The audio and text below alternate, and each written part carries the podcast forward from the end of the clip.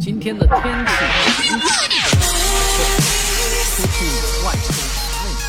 但是总觉得这个空气当中的雾霾是相当大的，啊，有受污染的这种感觉，啊，这个这样的天温度竟然高达十二点五度，啊，这个天气确实是有点奇怪了。传说当中说今天降温，啊，一点没有降温的感觉，温度蛮好的，但是呢晚上。晚上出去逛的时候，就感觉到有凉意了，这个降温的感觉已经出来了，啊，这个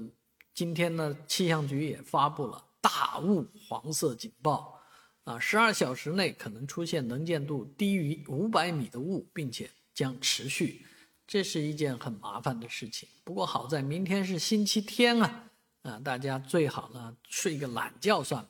反正这大雾天出行也。不是个安全的事情，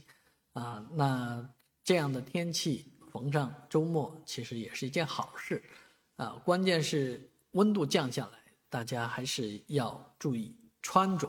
啊，保证星期一上班还能健健康康的去，千万不要出现甲流得完得乙流的这种怪事。